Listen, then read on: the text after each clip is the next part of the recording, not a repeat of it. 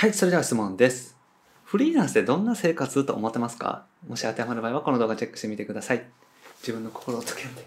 フリーランスウェブデザイナーの井手永宏樹です。今回はフリーランスになって良かった3つのことということでお話をしていきます。で、このチャンネルではですね、未経験から独学でフリーランスウェブデザイナーになる方法について解説をしております。無料でウェブデザイナーさん向けに情報提供もしております。下の概要欄にある LINE 公式アカウントチェックしてみてください。はい、ということで今回もご質問いただきました。沙織さんですね。フリーランスを目指して勉強しています。フリーランスになって実際いいですかということでご質問いただきましたので、今回はフリーランスになって良かった3つのことということでお話をしていきます。はい、まず一つ目ですね。人間関係を選べるっていうところがね、良かったポイントです。上司であったりとかね、先輩っていうのはいないです。で、どうしてもですね、会社に勤めていると、まあ、上司とか先輩っていうのは選べないですよね。で、上司や先輩でどうしてもね、苦手だなとかね、あんまりちょっとね、関わりたくないなっていう方もね、いると思います。僕もね、実際会社に勤めていた時はいました。で、そういう方ってもうどうしようもないじゃないですか。これも相性の問題だと思いますので、これはもうね、仕方ないんですけれども、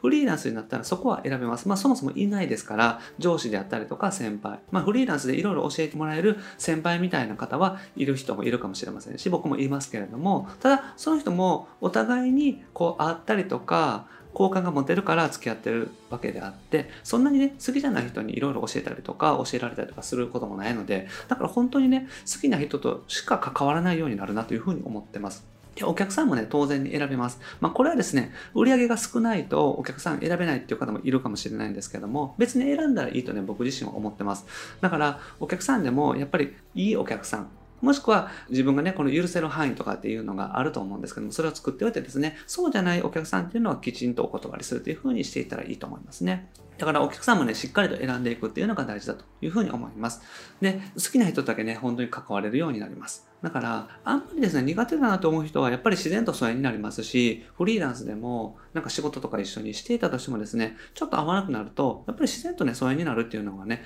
あるなというふうに思います。まあ、ある意味ちょっとドライな関係性が多くなるっていうところはあるんですけども、だから人間関係をね、本当に選べるっていうのがいいと思いますね。自分自身で選んでいける。ここが一つ、まずメリットだというふうに思いますね。会社員みたいに強制的に会社がね、決めた上司であったりとか先輩のもとで働くっていうのがないので、ここはですね、人間関係で結構悩んでらっしゃる方は楽になるポイントじゃないかなというふうに思います。で、二つ目がですね、時間と場所の自由があるってことですね。これはよく言われていることですけれども、まあカフェであったりとか自宅でね、仕事ができるっていうのがあります。まあこれはフリーランスといってもですね、このウェブ系フリーランスは特にそうですよね。だからウェブデザイナーさんであったりとか、エンジニアさんとか、まあライターさんとかもそうですけども、そういうパソコン一つで仕事ができるような方はですね、もうどこでも仕事ができるっていうのがありますよね。で、今こんなご時世なんで、あんまり直接会ってお話しするとかっていう機会もないので、まあ大体ズームであったりとかですね、電話で済んでしまうっていうのがあります。だから本当にどこでもね、仕事ができるなというふうに思いますね。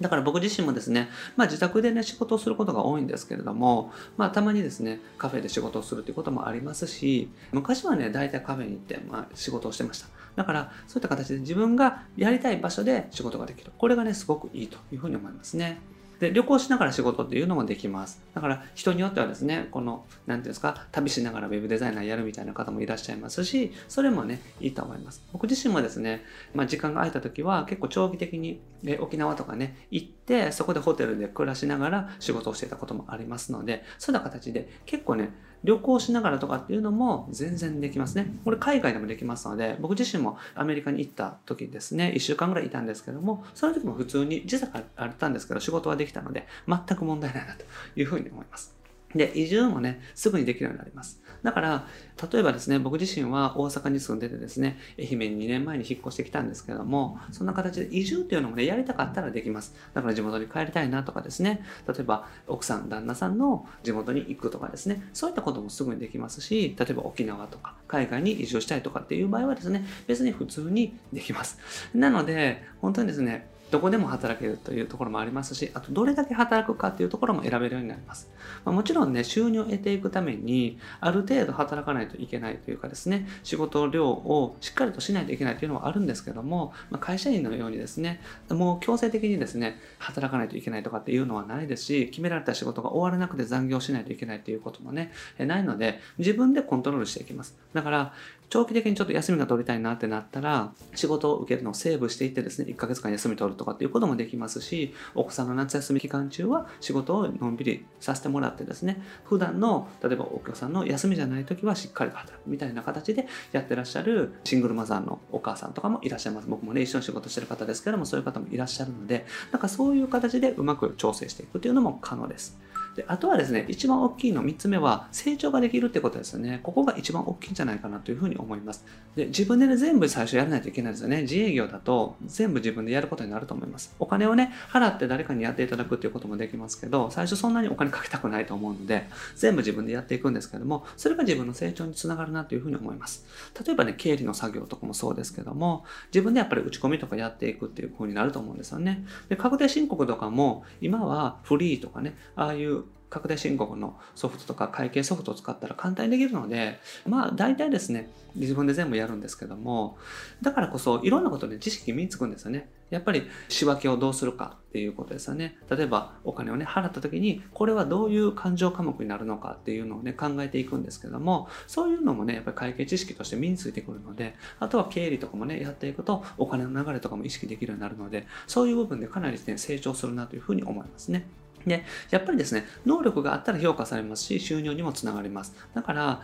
自分の能力を高めていくっていうのがね、やっぱり必要になってくるんですよね。ウェブデザイナーだったら、デザインのクオリティを上げていくか、コーディングのね、スキルを上げていくか、できることを増やしていくとかですね。あとは、他の人がやらないシステムをやっていくとかですね。そういった形で、自分ができることを増やしていったら、その分収入になるっていうことなので、能力があったら評価される。自分の価値が上がるっていうね、分かりやすい世界だなというふうに思います。だから自分の価値を高められるんですよね。自分の価値を高めていかなかったら逆に収入にならないですけども、高めていけるから当然成長ができるという風になります。だからなりたい自分になれるっていうところが一番大きいと思うんですよね。自分自身がこういう風になりたいなと思ってて、その自分になれるっていうのがね、大きいです。会社員をやってると、どうしてもですね、やらないといけないことっていうのがあって言われたことをやっていくっていうのが多くなりますから自分がやっていきたい方向性にはなかなか進んでいけないなというふうに思いますだからそこがねやっぱり web デザイナーであったりとかフリーランスのメリットかなというふうに思いますで、やっぱりですね、すべて自分で決められる。これがね、フリーランスのメリットだなと思ってますし、僕自身も会社を辞めて一番良かったことがですね、全部自分で決めて、自分の思った通りにできるってことですね。だからここがですね、あの本当にメリットだと思いますから、こういうふうにね、生きていきたいなという方にはね、フリーランスを目指していただきたいなというふうに思います。はい。ということでまとめですね。好きな人とだけ関わっていける。人間関係がね、すごく楽になるっていうのがフリーランスのメリットですね。あと、どこでも仕事ができるっていうのもメリットです。旅行しながらとか、移住することもできてしまいます。あとなりたい自分になれる。やっぱり自分が成長してですね、結果的に自分がなりたいような人物像になれる。それに近づいていけるっていうのがすごくメリットだと思います。やっぱりですね、全部自分で決めていける。ここがやっぱり最大のメリットだと思いますから、こうやって自分でね、やりたいようにやっていきたいなとかっていう方、会社に勤めててですね、どうしてもですね、言われた通りにやるのが嫌っていう方はね、フリーランスが向いてらっしゃるんじゃないかなというふうに思います。はい。ということでね、今日やっていただきたいことは、フリーランスになってやりたいこと、どういうふうに生活がしたいかなっていうのをね、考えてみていただけたらと思います。ということで、今回はフリーランスになってよかった3つのことということでご紹介しました。ぜひフリーランス目指してらっしゃる方は参考にしてみていただけたら嬉しいです。